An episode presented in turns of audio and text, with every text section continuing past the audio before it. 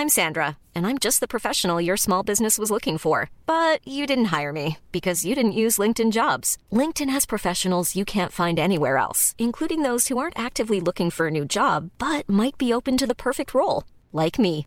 In a given month, over 70% of LinkedIn users don't visit other leading job sites. So if you're not looking on LinkedIn, you'll miss out on great candidates like Sandra. Start hiring professionals like a professional. Post your free job on linkedin.com/people today.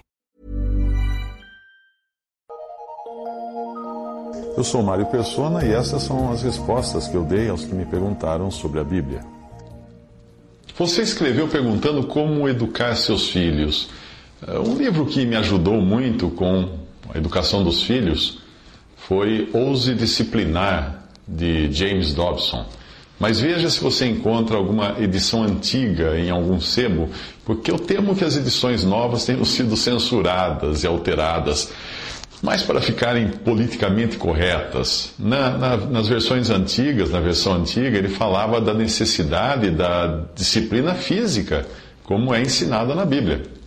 Apesar de até mesmo as modernas formas de ensino não aconselharem a correção física e a legislação transformá-la em crime, continua valendo a sabedoria de Deus na Sua palavra. Como disse uma irmã em Cristo a respeito das leis que proíbem a disciplina física, ela disse assim: Eu prefiro eu ir para a cadeia por disciplinar meu filho do que ele ir parar lá por falta de disciplina. Provérbios 13, 24 diz: O que não faz uso da vara odeia seu filho, mas o que o ama, desde cedo o castiga.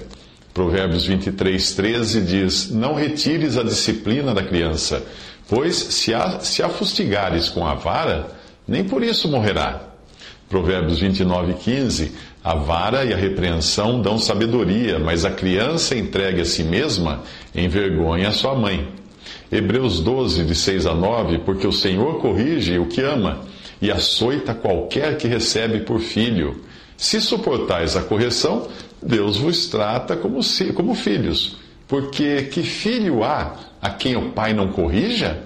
Mas se estais sem disciplina, da qual todos são feitos participantes, sois então bastardos e não filhos.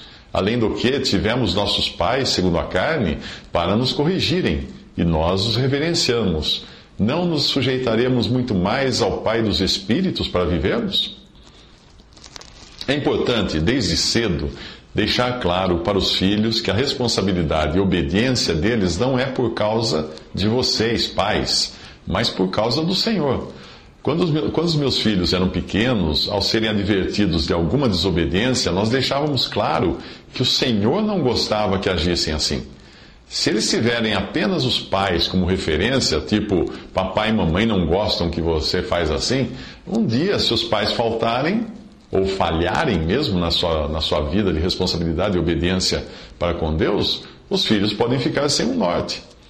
No mais, é importante você e sua esposa separarem um tempo, se possível diariamente, para a leitura da palavra com eles, deixando que eles também leiam alguns versículos e orem junto. Enquanto os meus filhos cresciam, esse momento ia mudando conforme a necessidade da vida diária, né? as, as diferentes uh, responsabilidades, responsabilidades lar, escola, etc., fazia com que nós tivéssemos que adaptar os horários. Houve uma época quando nós líamos cedo, de manhã, à mesa do café. Aí líamos um trecho da Bíblia, um ou dois versículos cada um, e orávamos. Noutra época, nós fazíamos isso à noite. Procure também contar histórias da Bíblia para eles, sempre vendo se eles conseguem identificar Cristo na história, como o caso de Davi sendo uma figura de Cristo, nos salvando do inimigo, a arca de Noé sendo uma figura de Cristo, nos livrando do juízo, etc. Você vai ficar espantado de, ver como as crianças entendem linguagem figurada, entendem símbolos. É comum os livros de histórias bíblicas para crianças colocarem o foco na valentia humana quando mostram essas histórias, mas não é isso que a Bíblia quer mostrar. Aliás, eu acho mais complicado escolher um livro ou um vídeo cristão para crianças do que escolher alguma coisa secular.